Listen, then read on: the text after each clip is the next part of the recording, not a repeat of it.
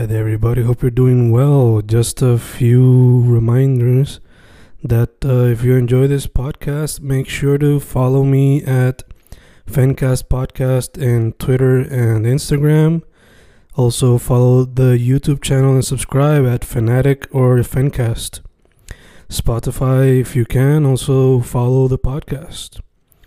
Meanwhile, si les gusta o le interesaría saber sobre mi poesía, poetry, poetría, you can follow me at Fen Correa at Facebook, Instagram, uh, Twitter, Spotify, Bandcamp. And if you want to buy my books in physical form, you can also look for them in Amazon.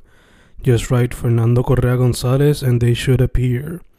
Once again, for the podcast, Fancast or Fancast Podcast en Instagram y Twitter, and YouTube bajo el nombre Fanatic o Fancast. Y si le interesa mi poesía, poetría, poetry, Fen Correa en Facebook, Instagram, Twitter, Spotify, Bandcamp y en Amazon bajo Fernando Correa González. With all that being said, enjoy the interview. Thank you.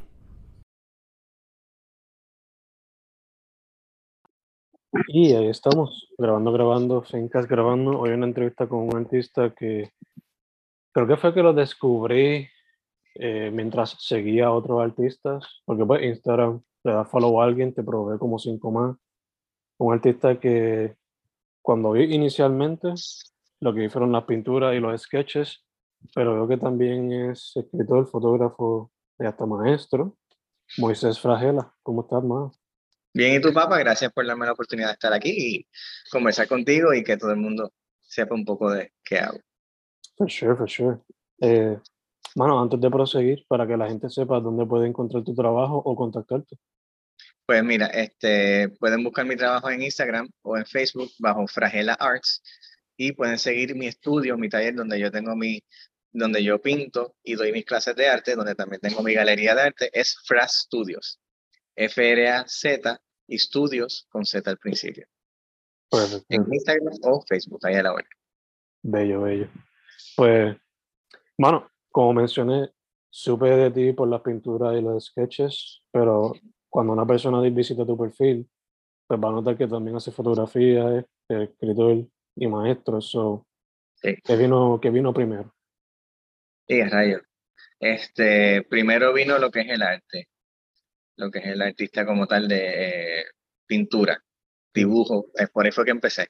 Empecé primero como tal, digo, llegué a este camino, como me dicen, como dicen por ahí, que si para ser artista tienes que empezar de chamaquito, pues no, yo empecé ya casi en mi segundo año de universidad, porque no sabía qué iba a hacer y caí de casualidad en lo que es el arte y desde que supe lo que quería hacer, pues no he parado.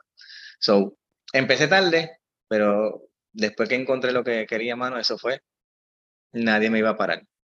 Empecé Ujú. con eso, en Sagrado Corazón, y después de ahí este, estuve afuera en FIU, eh, y después regresé a Puerto Rico a, a Sagrado, para entonces terminar en Artes Plásticas. Y ahí fue Ujú. que terminé el bachillerato. So, te pregunto, ¿lo empezaste tarde? Tarde, pero desde chamaquito, como que demostraba el interés por eso. Ninguno en absoluto. Mm. Ninguno, para que tengas idea. O sea, yo tengo tres hermanos más, somos cuatro en total, yo soy más chiquito. Yo de chamaquito, pues me recuerdo a mi hermano en su, que hacía unos bocetitos, una cosa, que si la garita, que si las palmas y la mierda en el, en el, en la libretita de él, y yo me sentaba, eso sí, me sentaba horas mirando los mismos dibujos como un zángano 20 veces, y los miraba y los miraba, y dejaba la libreta y me seguía chavando a alguien, pero después me daba otra, ah, déjame ver los dibujos. Pero nunca me vi yo como la persona que pudiese en algún momento hacer eso. Mm. Y mientras yo fui creciendo, pues yo fui haciendo 20 otras cosas, hice deporte, hice 20 otras cosas, pero nunca el arte fue algo que yo decía que yo podía hacer, ni Ok. que me sentaba a dibujar. O sea, que yo me sentara a dibujar algo, no. Yo lo que hacía como, cuando uno estaba en octavo, noveno, uno hacía los circulitos y las madres, y que si los dibujitos, que si, este, mira, vamos a hacer el juego del dibujo, que si pasas la página y pasas la prueba, que si vas a la otra página. Eso fue lo más artístico que yo hice. Mm. clases que todo el mundo cogía, que si en noveno o en de clases de arte. Pero fuera de eso, nada que yo dijera, antes, yo voy a ser artista, tú eres, ni pa. Gotcha, gotcha. So, te pregunto entonces, lo viniste a descubrir como que esa es la que hay en universidad. ¿La fotografía y la escritura le siguieron justamente después o también fueron o vinieron la, la, la, fotografía la descubrí ya cuando estaba en la escuela de artes plásticas como algo que me, o sea, me, me, llegué por el arte, pero o sea, por lo que es la arte plástica y la pintura, y de momento pues la fotografía fue algo que nació naturalmente como curso que te dan allí, pero algo que me capturó. Dije, no, este, este, medio también es algo que me gusta, me permite crear, capturar ciertas cosas que obviamente con la pintura no puedo. Y entonces pues aquí puedo crear otro ambiente, otro, otro mundo diferente, pero puedo, sigue siendo mi arte también. Entonces eso fue lo que me gustó, que podía expresarme de dos maneras totalmente diferentes. Pero más, más fue la escritura antes que la fotografía. Pues porque no, no, este, ven, yo sé que todo el mundo en algún momento, no sé si todo el mundo, pues pasa sus desamores y sus 20 cosas y uno no sabe a veces cómo sacar esas cosas de encima. Pues uno empieza pues escribiendo sus poemitas bobo, que si yo te amo, que si, que está, entonces, y este, encontré que terminé haciendo más cosas con la escritura que iban a la par con mi pintura, que ayudaban a expresarme era una alternativa de expresión que si yo miraba esta, este poema o esto que escribí, era casi un reflejo de lo que yo había hecho visualmente. Y pues esa conexión entre lo que era la escritura y la, pintura fue casi inmediata, sin yo darme cuenta porque era, es simplemente, el, el, arte para mí en, en, ese momento era simplemente sacar las emociones para afuera, sacar lo que yo estaba sintiendo, lo que yo quería decir. Y pues lo que uno quiere decir también uno lo puede escribir. Y al poder escribirlo, pues se me hacía, esa conexión se hizo bien fácil. No me di cuenta, obviamente, al momento, porque a veces uno hace cosas paralelas que piensa que son separadas, o sea, que no tienen que ver una cosa con la otra, pero viene alguien y te dice, oye, ¿y qué tú querías decir con este poema, lo que tú escribiste? Ah, pues quería decir esto, pero eso no se parece a lo que tú pintaste. Y fue que uno dice, dígate, espérate. No, me, o sea, no, no, uno no ve la correr, tienes ahí al frente, pero no te das cuenta. Y, eso me pasó con eso. Y entonces la fotografía fue una conexión adicional a eso.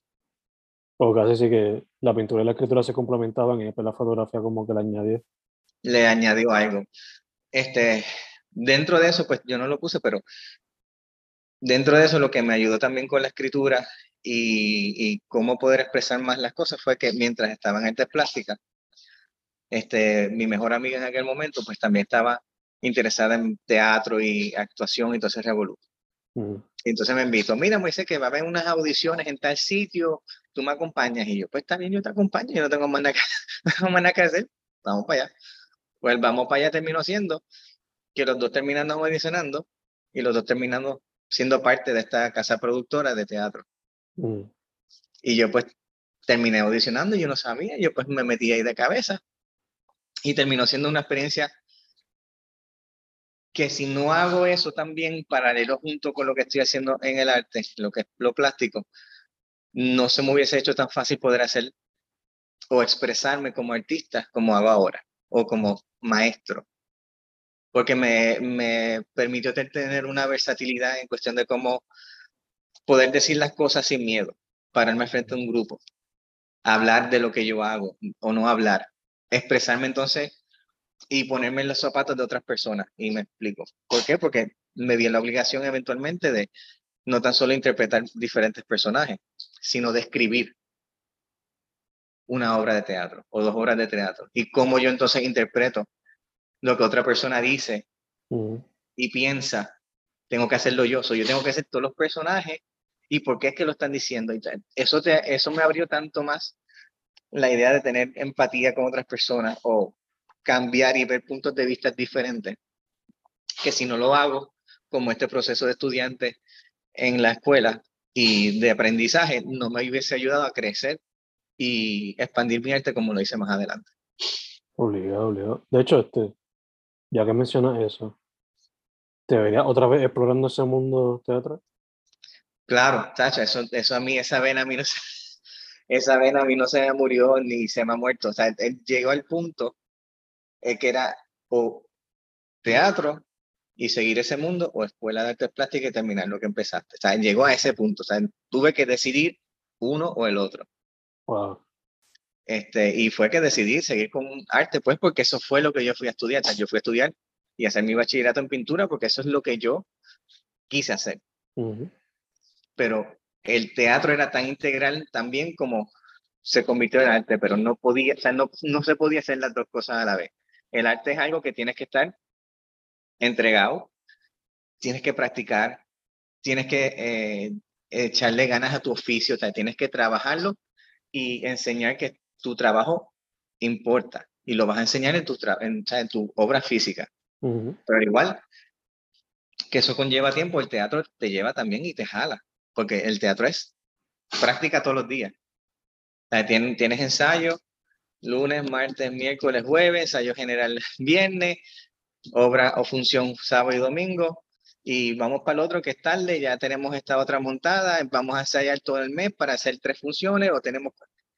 Eh, Entonces es una vida que también tú tienes que dedicarle para hacerte mejor actor, mejor escritor, mejor intérprete de lo que tú estás haciendo, que a lo mejor lo hiciste de esta vez bastante bien, pero tú piensas que lo hiciste bien mal y todo el mundo lo ve bien.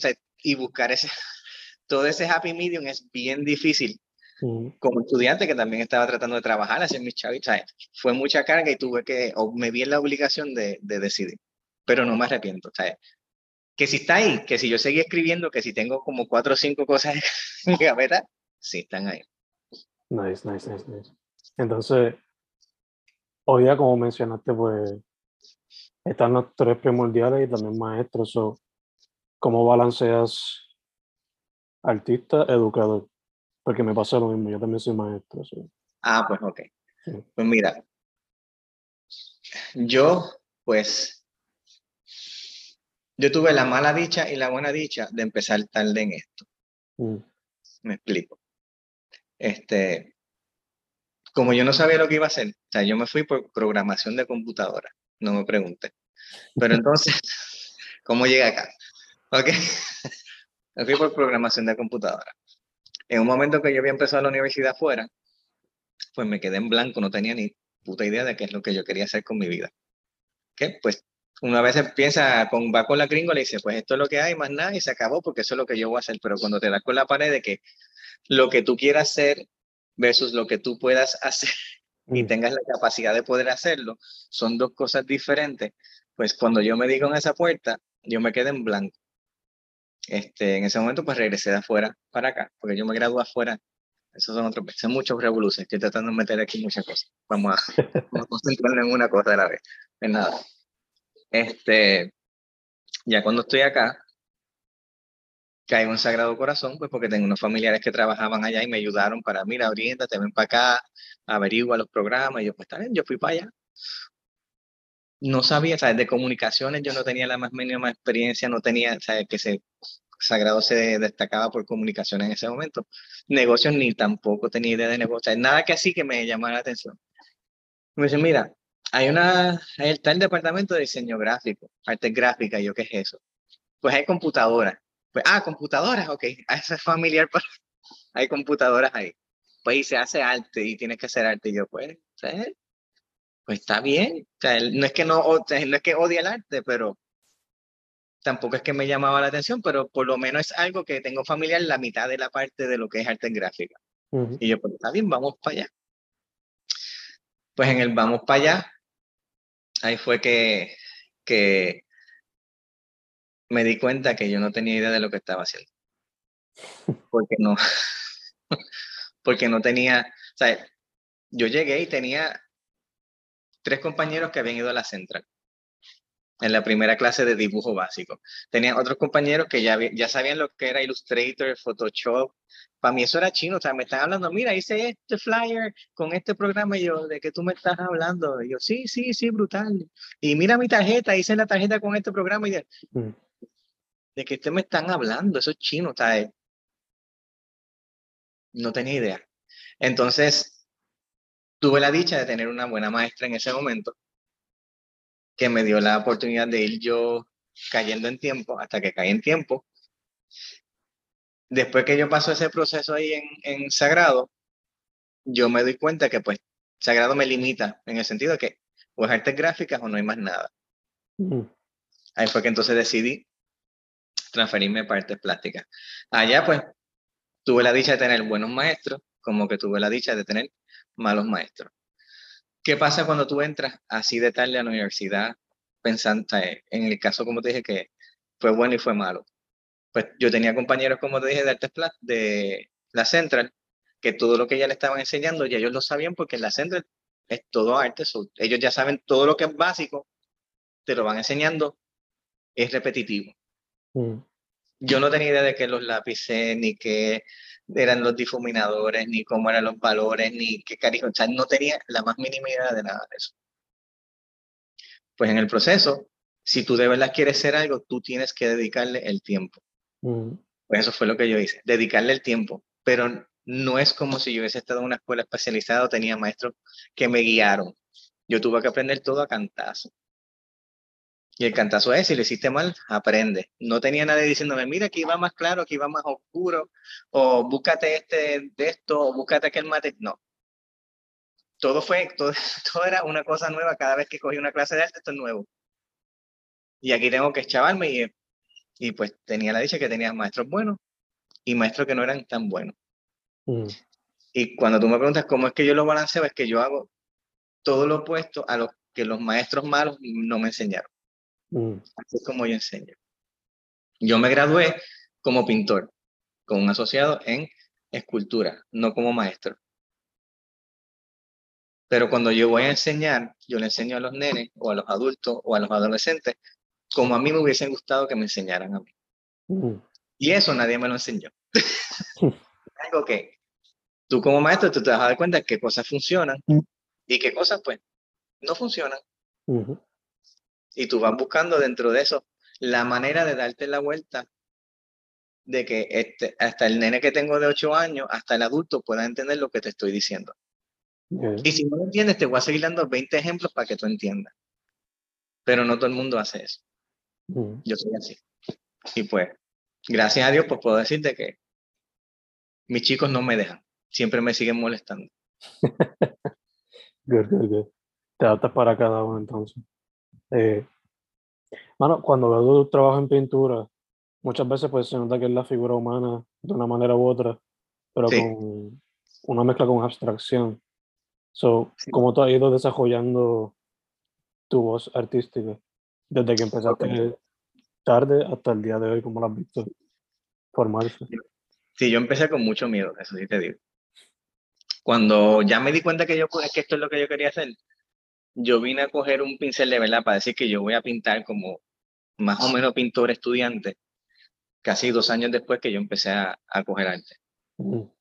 Porque me sentía, me sentía tan inseguro de que tal, yo no estoy ready para esto. Esto es, esto de verdad es algo fuerte y yo tengo que de verdad dedicarle el tiempo. Sea, porque me sentía tan atrasado con tantas personas que ya habían hecho tantas cosas antes que yo, como estudiantes o los que están antes. O sea, ya están estudiando eso. Dice, ya ellos tienen ideas, yo no tengo, no tengo ninguna idea. Yo no me voy a decir que me voy a poner a pintar y que soy pintor sin yo saber nada de lo otro.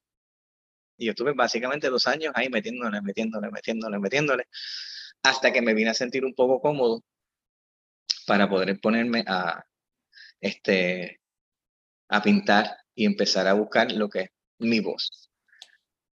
Yo hice opuesto a lo que hacen muchas personas a veces. A veces, pues, cuando tú estás en el, empezando, pues, te decían, ok, búscate este artista, búscate este artista y tú ves más o menos copiando, haciendo lo que tú ves del otro, lo que sea. Pues yo hice lo opuesto. O sea, yo tenía todos estos amigos que le gustaban el surrealismo, que le gustaban esto, que si Dalí, que si no sé qué madre. Y pues yo empecé por esa línea. ujú. Hasta que me di cuenta, o me dio un miedo olímpico de que, y si yo lo que termino es copiando lo que ellos hacen y nunca encuentro lo que yo quiero decir como artista yo. ¿Cómo voy a encontrar mi voz si lo que hago es mirar y, y copiarme de ellos? ¿Cómo voy a encontrar mi simbología? ¿Cómo voy a encontrar este, las imágenes que me van a, a caracterizar a mí como artista? O los colores, o la, o la manera, o el método. Y pues ese proceso yo decidí en un momento decir, yo no quiero ver nada de nadie. Ujú. No me interesa saber de, artistas famosos, de nadie. No me interesa. Yo voy a, ponerme a tirar aquí lo que salga y voy a seguir explorando lo que yo como artista o estudiante quiere expresar y qué simbología va a ir surgiendo durante el proceso que me va a hacer llegar a lo que yo quiero decir. Y así fue como yo fui tambaleando, mirando cantazos, pero poquito a poco llegando. Te puedo decir que el primer artista que me impactó, que fue el que me dio un cantazo para hacer una derecha y encaminarme un poco más a donde estoy, fue Basquiat. Nice. Y no fue porque lo busqué, fue porque alguien me lo mencionó. Me dijo, mira, chequeate esta película de Basquiat, que si no sé qué. Yo vi entonces la película, me puse a buscar un poco de información, entonces yo dije, ok. Él trabaja con tanta libertad y sin un miedo cuando hace su obra. Eso es lo que yo quiero hacer. Y para mí fue un cambio bien grande porque para mí, yo trabajar era, no, tengo que hacer todo demasiado perfecto o este, la difuminación, que si el, lo que quiere decir, o todo, y él trabajaba con una libertad. Sí tenía un punto cuando hacía las cosas, sí tenía un pensamiento, pero no tenía miedo de que si ponía algo lo tapaba. Mm. No importa. Es parte del proceso creativo. Si lo tengo que poner de nuevo, lo pongo. Y ya. Lo tapo de nuevo, quito, pongo, juego con la composición, trabajo las cosas sin, sin ninguna pena a lo que pueda pasar. Porque en ese accidente puede pasar algo mejor.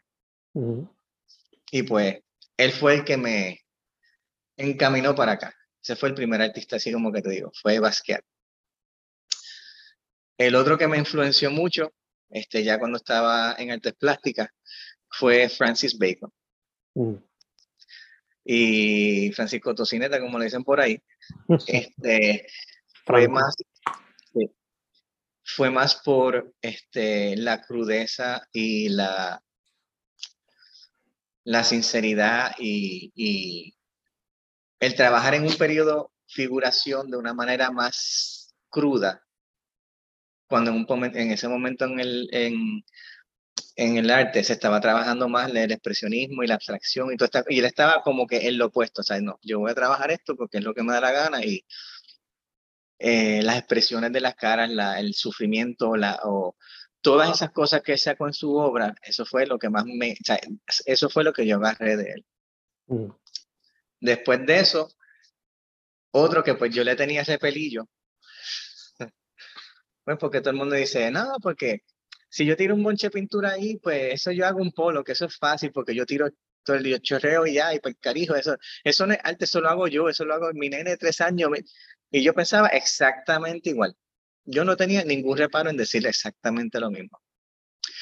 Hasta que este, estaba en Nueva York. En ese momento yo estaba,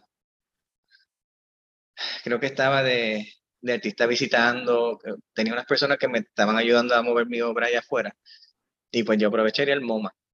Mm. Y pues déjame ir al MoMA a ver las exhibiciones, porque estaba allá, nunca había ido a una exhibición, un museo grande para yo ver arte moderno y ver todos los grandes maestros, porque eso no se da todos los días. Pues me fui. Y estoy en este pasillo largo, había un, a la derecha estaba una serie, una exhibición de Picasso de su periodo azul, porque también en ese momento yo decía, este tipo no sé, no, ¿sabes? Como que la ignorancia de uno. Una cosa es dejarse siempre llevar por lo que te dicen o por lo que uno escucha, y otra cosa es tú ver, sabes que tú estás en el arte y tú ves esa obra en persona, uno dice, vete para el carijo, que este tipo está brutal. O sea, la impresión y, la, y el, el, el, el feeling, o sea, que tú sientas esa emoción que se transmite de ese canvas cuando el tipo no está aquí, tú lo ves ahí y te dices, vete para el carajo. Pues nada, salgo de, de esa sala como que con la primera cachetada de que tú no sabes nada todavía. y entonces al pasillo al fondo llegó esta pintura que te diría, pues aquí no se ve de fondo, pero yo tengo una pared grande. Aquí vamos a decir que era como 8 pies de ancho por 5 pies de alto. Una pieza, o, te diría casi un poco más grande. En el fondo, una pared más alto. Y yo estoy caminando y yo me quedo mirando como sangre y yo, eso parece que se está moviendo. mientras yo caminaba, la pieza como que se movía lo que estaba dentro. hasta que me di cuenta que era una pieza de polo. Y yo dije, vete pa'l callo. Eso no lo hace un nene de tres años. Ujú, ujú. Eso no lo hago yo. O sea, wow. Eso fue un wow bien grande. Y ahí pues, después de eso, pues mi percepción cambió bien dramáticamente. Me puse a averiguar un poco más pues, de su proceso, cómo, qué pasó como artista, que esto sí lo otro. Después, casualmente, al tiempo, creo que salió la película de Pollock, no me acuerdo ahora si fue más o menos para ese tiempo, que si no la has visto te la recomiendo porque se mete, el actor se mete tanto en, el- en, en el personaje de Pollock que hay una escena específica que es él pintando para la revista Time y Mm. ellos quieren ver el proceso creativo de él, entonces tienen un, un piso de cristal y está el de la cámara abajo tomando como él hace los... Y si tú ves el documental de él y tú ves el actor, es casi ver exactamente los mismos movimientos y gestos. Es una cosa espectacular, pero anyway, eso es punto aparte. Este, él influenció de momento mi, mi arte en cuestión de cómo crear ese movimiento con el gesto sin tener miedo de que tú sigas tirando y, y que dejar que esas cosas sigan surgiendo. Ujú. So, ese fue mi cuarto artista así que me, que me jamaqueó y, y me se influenció mi, mi obra. Y por último fue este Egon Skill. Y Egon Skill fue, como quien dice, este, un admirador de Gustav Klimt. Y Gustav Klimt, no sé si sabes quién es, No, sí. Él es famoso por el, este, hace usar oro en las pinturas, que es una de las figuras que está como con el beso, que está una figura así, una figura mirando para arriba. Anyway, yo estaba, me estaban haciendo una crítica en la escuela de artes plásticas y ya para ese momento pues ya tenía ya esas influencias de, de Bacon y de Basquiat bien fuertes en cuestión de cómo yo hacía el approach a las cosas. Y ya tenía a, a Pollock también ahí metido y todo ese revuelo en mis influencias. Pero no, no lo, lo que quiero decir es que yo no los buscaba artistas que cayeron a mí y surgieron como cosas orgánicas que entonces yo busqué la información sobre ellos, pero aún mantenía un, como un espacio para no, no ser influenciado por más nada por fuera. O sea, yo quería todavía tener, usar ciertas cosas de esos artistas, aplicarlo en lo mío, pero a través de como yo entiendo que debe ser mi obra. Ya, ya, ya. Entonces, pues esta persona que vino de afuera, este, una doctora, este, se llama la doctora Eileen King en aquel momento, una curadora de esto bien famosa, reconocida, este, me empezó, yo le empecé a hablar de toda mi obra y más o menos como estoy hablando contigo, esto, lo otro, yo hago esto, hice esto, hice esto, lo otro. Y ella, ah, sí, y esta cosa, y pues una interacción bien chévere en cuestión de, porque yo hice esto, pues yo lo hice por esta razón, y este símbolo porque tú lo usas porque me gusta esto, lo otro, y así. Y ella me dice, ¿tú sabes quién está el artista? Y yo, no sé. ¿Quién es? Un artista alemán. Tú tienes un elemento de este artista alemán que se llama Egon Schiele por tu línea, que se Cuando yo vi ese macharrán, quedé enamorado de él. Este, ya a mí me gustaba Gustav Klimt, pues por la manera que trabajaba. Pero Egon Schiele idolatraba a, a Gustav Klimt en la manera que él hacía la figuración. Pero la manera que Egon Schiele lo trabajaba era tan cruda y tan, este, tan fuerte, sin censura. Este, y la línea era a veces o sencilla. O sea, él- él- tú te imaginabas la imagen. Pero él tiene una pieza, pues, para que tengas una idea, tiene una pieza que es solamente la cabeza Mm. y las manos así, o así, si no me equivoco. Y si acaso un poco de la línea de, de lo que es el cuello. Pero ya tú te imaginas todo el cuerpo. Ujú. O sea, sutilmente él te creó toda la imagen de la persona con simplemente enfocarte en las manos o en la cara. Este, la técnica que usaba era bien diferente. Este, y pues rápido caí en, en las garras de él en ese sentido. Yo dije, no, lo que me encanta de este artista es, volvemos, a- igual que la crudeza que tenía Francis Bacon, pero la de él en cuestión de la figuración, cómo él hacía la figura humana. Mm. Y pues cuando ya yo terminé de hacer el mejor gemido de influencia, de influencia, ahora, como que pues ya un tiempo después que ya puedo decirte, pues mi primera influencia fuerte fue Francis Bacon, mi segunda influencia fuerte fue, digo, Basquiat, mi segunda fue Francis Bacon, mi tercera fue Pollock, y para darle el broche final fue, el toque final fue Egon Skill. Estos son mis, mis pilares de, de donde yo soy artista. O sea, si tú los buscas a ellos, vas a ver un poquito de mí en mi obra, de ellos tres, de, de cómo ellos influenciaron toda mi obra. Ese es el Rushmore de los influencers, entonces. Exacto.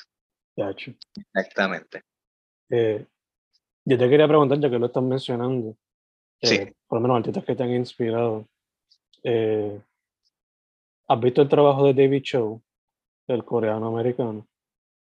Sí, Porque, sí, sí, sí. porque veo como que se podrían complementar las piezas de ustedes en una galería expo de ustedes juntos. No sé, Sería espectacular. sí. Este, te quería preguntar también, mano, Dime. ya que o sea, se escribe fotógrafo, pintura, el proceso creativo, ¿cómo se ve entre cada medio artístico? Ok. Hay varias, varias. Mm, Por lo menos yo, en lo que es el, en lo que es la pintura, yo siempre, para mí, a mí me da miedo, me daba miedo el quedarme estancado en una manera de hacer todo, que se viera demasiado repetitivo. mm, Este, sí es bueno tener una manera en particular de que la gente vea tu obra, ¿sabes? Porque que te distingas por ciertas cosas. mm, Y eso siempre es bueno porque la gente va a saber que esa es tu obra. Es tu trademark, como quien dice, es la manera que te reconocen. Pero a mí me daba miedo pensar que yo a los 25 o 30 años encontré mi voz y que iba a seguir repitiendo eso por el resto de mi vida. mm, O sea, yo no voy a, que a los 40 a los 50 estoy voy a estar haciendo la misma cosa. O sea, eso me paniqueaba. Porque o sea, yo no puedo haber ya dicho todo lo que yo iba a decir y después quedarme como en un loop de repetir los mismos, cambiándole los colorcitos, haciendo 20 cosas. Yo no, no, no. Eso, eso para mí me paniqueó. Entonces, durante esos procesos, pues yo cambiaba estilos. O sea, cambiaba estilo en cuestión de que, ok, me voy a tirar esto, pues esto va a ser más con un poco de figuración, o esto se va a tirar más abstracto, o esto se va a tirar totalmente a ver a lo que salga. O me tiraba diferentes retos simplemente para mantenerme on my toes de, de en qué manera voy a hacerle approach a las obras. mm, Entonces, cada obra va a ser diferente dependiendo de qué es lo que yo quiera decir en esa serie. En esa serie. Por ejemplo, una, hubo una serie que se llamaba La teoría del caos. Y la teoría del caos yo la, traba- la trabajé de esa misma manera. Del caos del fondo, estilo Pollock, mm, o sea, de ese caos que yo voy causando en ese canvas, yo voy sacando una simbología, voy sacando unas imágenes y esas imágenes van a salir del caos. So, dentro del caos hay orden y esa orden es lo que salió en esa pieza. So, esa, pieza esa serie la trabajé de esa manera. Otra serie que es abstracto, pues empecé a trabajarlo, ok, empezó a trabajarlo enfocado más en, la, en los colores. Pues entonces me puse a romperme la cabeza cómo yo combino ciertos colores o colores a los cuales yo no estoy acostumbrado a usar. Y mi reto va a ser cómo yo voy a hacer que esa pieza sea armoniosa y se vea bien como un abstracto dentro de ese espacio. Y entonces trabajaba mi simbología, no la simbología, sino el, en la manera que yo jugaba con la composición, la luz y la sombra y la profundidad en ese abstracto para que se viera como si fuese que yo lo hice. mm, Y eso se podía hacer a través de diferentes líneas, se usaba, porque como yo trabajo medio mixto, pues hay ciertos trazos y ciertas maneras que yo uso o trabajo la- las pinturas que se nota que soy yo. Y pues fui cambiando eso. Pues entonces la otra serie iba a ser solamente, este, de, a ver, este, hice una serie que era de,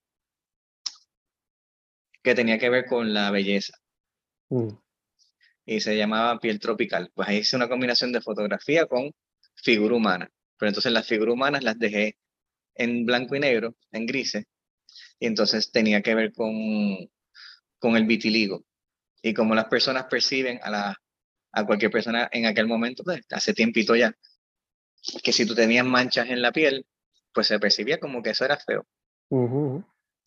O, o sea, no podía ser atractivo, o, o quitaba de quién tú eras y no te miraban a ti, Mm. sino miraban tus manchas. Y entonces, pues, yo dije, ok, antes de que saliera la muchacha ahora que se ve bellísima, que tiene el vitiligo y las manchas y que es una morena y le han hecho 20 mil fotos, pues yo estaba trabajando ese concepto. Dije, ¿Por qué nos enfocamos en la belleza externa todo el tiempo y no nos fo- enfocamos y vemos un poco más allá de la piel? Y pues toda la serie es, bueno, tengo unas ahí que están en la pared, pero digo, yo puedo ponerlas para que las vean o Sí, como tú va- vamos, vamos, a ver. sígueme, sígueme los buenos preguntas. Aquí tengo, déjame mirar aquí, que tú veas. Ahí, ahí tienes un ejemplo. La piel está en blanco y negro, la luz y la sombra, y esto que está aquí son fotos de una persona que tiene vitiligo, pero no se nota que es la piel. Lo quise jugar como manchas abstractas. Entonces, pues tú puedes ver una pieza abstracta que se entienda como que, pues es lindo porque está abstracta, tiene la abstracción. Estás Ujú. viendo las luces y las sombras, no estás enfocándote en que es algo como particular. Y aquí lo mismo, esta es la muchacha y el juego de la piel, que serían en la foto. Y cómo se ve la textura de la piel. Y si yo no te digo que eso es piel humana, pues tú lo que piensas es que son manchas, manchas abstractas en una imagen y pues, ya se ve chévere, es como que algo, una foto abstracta. Ujú. Parecen hasta simplemente como que sombra. Exacto. Y este, hay series que las trabajo puramente por, por emoción, ¿sabes? Vamos a tirar mancha y a ver qué sale. Mm, Y otras trabajo, ok, pues quiero trabajar esta serie enfocada en un tema, pues me enfoco en el tema y voy dejando que la conversación en la pieza vaya surgiendo hasta que llegamos como un happy medium y seguimos por ahí. So, este, eso para mí ha sido lo que me ha ayudado a ir evolucionando. mm, porque no, no me estanco en lo mismo, pero Mm. sigo retándome, aunque tengo que mantenerme dentro de, que, de lo que me define como artista, que soy yo, pero como yo me reto a mí para cambiar, pero no cambiar. No estancarme en lo mismo, pero que mantenga una línea de, de continuidad desde que yo empecé hasta ahora. Y-. Eso es lo que más me ha gustado, por lo menos a mí, en, en lo que yo he hecho, que tengo la, tengo la suerte que pueden ver una obra vieja mía y dice, eso es un fragela. Exacto. ven un abstracto, eso es un fragela. Ven un abstracto más reciente y dicen, eso es un fragela también. Porque siempre está esa línea que nos pone, que conecta cada, cada pieza. Y siempre está la esencia. Exactamente. Ya, ya. Eh, mano, dado tu experiencia, te quería preguntar cómo ves el arte de Puerto Rico ahora mismo, el arte visual. Sea experiencia presencial y también digital, cualquiera de las dos. Yo te diría que aquí hay tanto y tanto talento que es lamentable que no haya más exposición. Yo lo veo todos los días con mis estudiantes, lo veo, este, sabes que nosotros, en, en- en los artistas puertorriqueños en general, si tú te pones a buscar, estamos colados en todos lados. ujú, En eh, arte urbano estamos por el aire, o sea, estamos en- casi en la cima. En arte local, en las mujeres. Las mujeres artistas aquí puertorriqueñas son, son fenomenales. Los artistas varones, ¿sabes? tenemos tanta diversidad de talento en esta islita y colado en diferentes partes del mundo como haciendo estudios de maestrías y doctorados de otros colegas artistas que son espectaculares. Que a mí lo que me da pena es que se tengan que ver eso en otro lado. Y que los mismos de aquí no puedan reconocer todo el talento que hay aquí, cultural, artístico, que aporta al ahora y están enfocados en otras cosas. Pero en cuestión de lo que es digital, yo entiendo que aquí no tenemos que envidiarle nada. En lo que es visual o presentar, no tenemos que envidiarle nada a nadie en el mundo. Concuerdo contigo, 100%. Aquí En parte por eso será esto también. Este, te quería preguntar también, alguien volviendo al sombrerito de maestro, Sí, zumba. ¿cuál sería, I guess, un consejo para alguien que quiera meterse al arte ahora? De cualquier edad. De cualquier edad. Yeah. Es como lo digo a los muchachos. Yo lo digo así a todos los muchachos cuando empiecen la clase conmigo. Ustedes cuando van a coger la clase conmigo van a aprender de verdad. Yeah. Me van a odiar, van a querer respetarme los lápices por los ojos, me van a quedar, dar un puño, me van a decir, pero ¿qué es lo que tú ves que yo no veo? Porque yo no, porque es un proceso. Tú estás llegando aquí nuevecito. Y es un proceso que lleva tiempo tú poder entender cómo yo veo las cosas a cómo tú la estás viendo en este momento ahora. Así que todo toma paciencia, toma dedicación y toma tiempo. La práctica es lo que te va a ayudar a hacerlo más rápido. Pero no hay nada que tú vayas a hacer, sea arte, sea deporte, sea lo que sea, que no conlleve tiempo y práctica. Pues lo primero que van a hacer y entender es que esta clase es difícil, que van a sufrir, que me van a odiar, pero ¿saben qué? Van a aprender. Y eso se los garantizo. Y con eso yo los dejo. Ese es el consejo que les doy. No hay nada que tú no quieras hacer aquí, conlleve sea el arte o quieras estudiar arte, que no conlleve sacrificio, trabajo y esfuerzo. Si no haces ninguno de esos, no pretendas ser tan bueno como el que está al lado. Mm. Porque si tú no te dedicas el tiempo, estás mirando qué está haciendo el de al lado, ya estás mal. Ujú. Ahora, si coges el de al lado como motivación para decir, puñales, o sea, yo voy a llegar a ese punto y le voy a pasar, eso es lo que tú tienes que hacer. Es como yo le digo, tienen que tener envidia de la buena, no envidia de la mala. Ujú. Yeah, yeah, yeah, for sure. Que sea la gasolina que te eche para adelante. Claro, claro, claro que sí.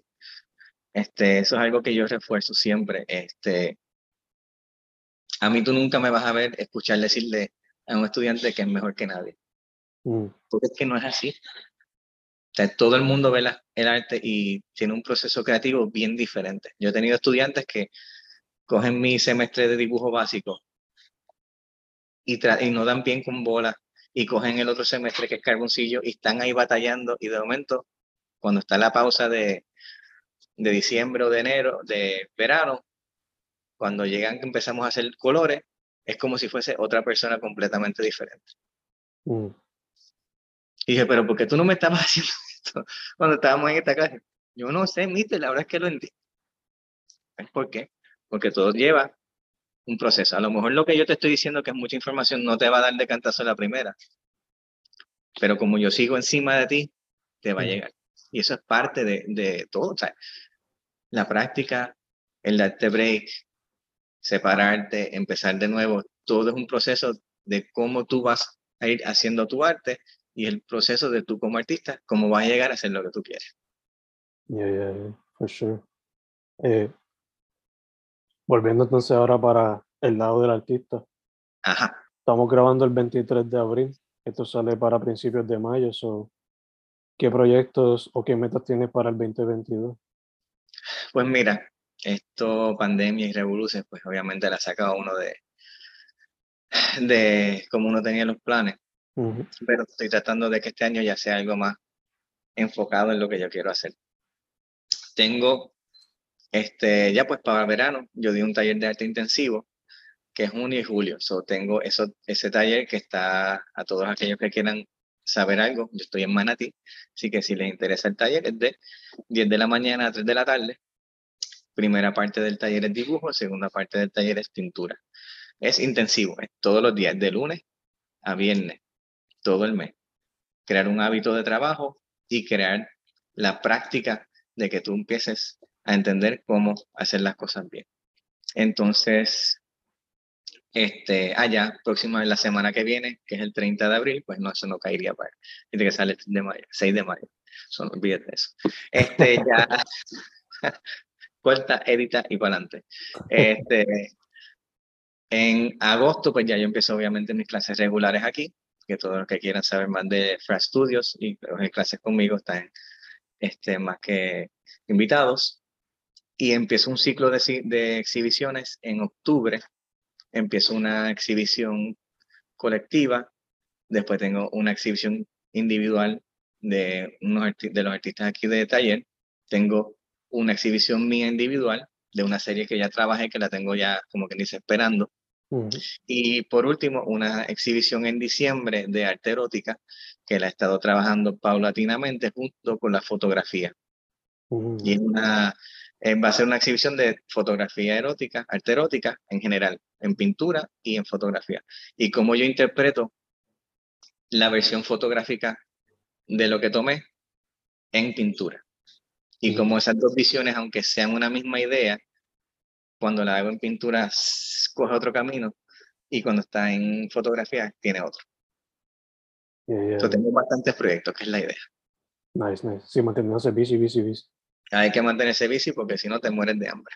Eso, eso, eso sí. Eh, ¿Dónde la gente podría ver o informarse de todo lo que tienes trabajando? Ok, este, en cuestión de comunicarse directamente conmigo, pueden llamar al 787-549-6662. Ese es el número de Fra Studios. Fra Studios es mi taller, eso allí también es en Manatí, este, en el mismo pueblo. Me pueden, se pueden comunicar por ahí. Por Facebook pueden conseguir Fra Studios y por Instagram. Y si quieren ver mi arte en particular, yo como artista, pueden buscar Fragela Arts en Facebook y Fragela Arts en Instagram. Y ahí van a ver tengo grabaciones del proceso del arte, cómo lo trabajo, de todas las series que he estado trabajando, este, de la arte erótica, de la fotografía, todas esas cosas yo las tengo ahí documentadas para que vean el proceso como artista y si alguien quiere participar, si alguien quiere ser parte de la serie, que es muchas veces lo que hago, que busco modelos, busco personas que se atrevan y quieren ser parte de este proceso, pues hay espacios disponibles todavía porque la, la serie de arte erótica está en proceso. Así que a alguien le interesa, en confianza. Perfecto, perfecto. Pues, Moisés, primero que todo, gracias por decir que sí para la entrevista. Eh, gracias. y segundo, mucha salud en lo que salimos de la pandemia en su totalidad. Amén. Y tercero, para adelante, no solamente con tu trabajo, pero en proveerle ese conocimiento tuyo a los que tengas como estudiantes que también quieran expresarse artísticamente. Sí, sí, tengo que decirlo antes que nos vayamos porque la exhibición de ellos es, el 27 de abril, así que esto va a salir después, pero yo estoy como un papá orgulloso, tengo muchos estudiantes que están en la escuela de artes plásticas, este, otros que estuvieron en Mayagüez que ya se graduaron, tengo varios que están en la escuela de arquitectura en la UPI, so yo soy un papá orgulloso de mi estudiante y tengo que decir que tengo dos que están en una exhibición que sale ¿dónde? la semana que viene, el, 23, el 27 de abril, en el Capitolio, con la Escuela de Artes Plásticas, en conjunto con ellos. Y ellos fueron seleccionados, dos de ellas fueron seleccionadas para esa exhibición. Y yo estoy, ya tú sabes. happy, happy. Brillante como eso. Sí, sí, sí. Está nice. Eso, ahí tú te das cuenta quién es un buen maestro. Mm tú eres contento por lo tuyo nada más o tú estás más contento por los demás. Eso es bien mm. importante. Yes, yes, yes. Hay que ver a brillar para que tú brilles también. Exacto, exacto. Su nombre es Moisés Fragela. La página Fragela Arts, Fras Studios, en Instagram, Facebook. Dude, gracias una vez más. No, gracias a ti de verdad.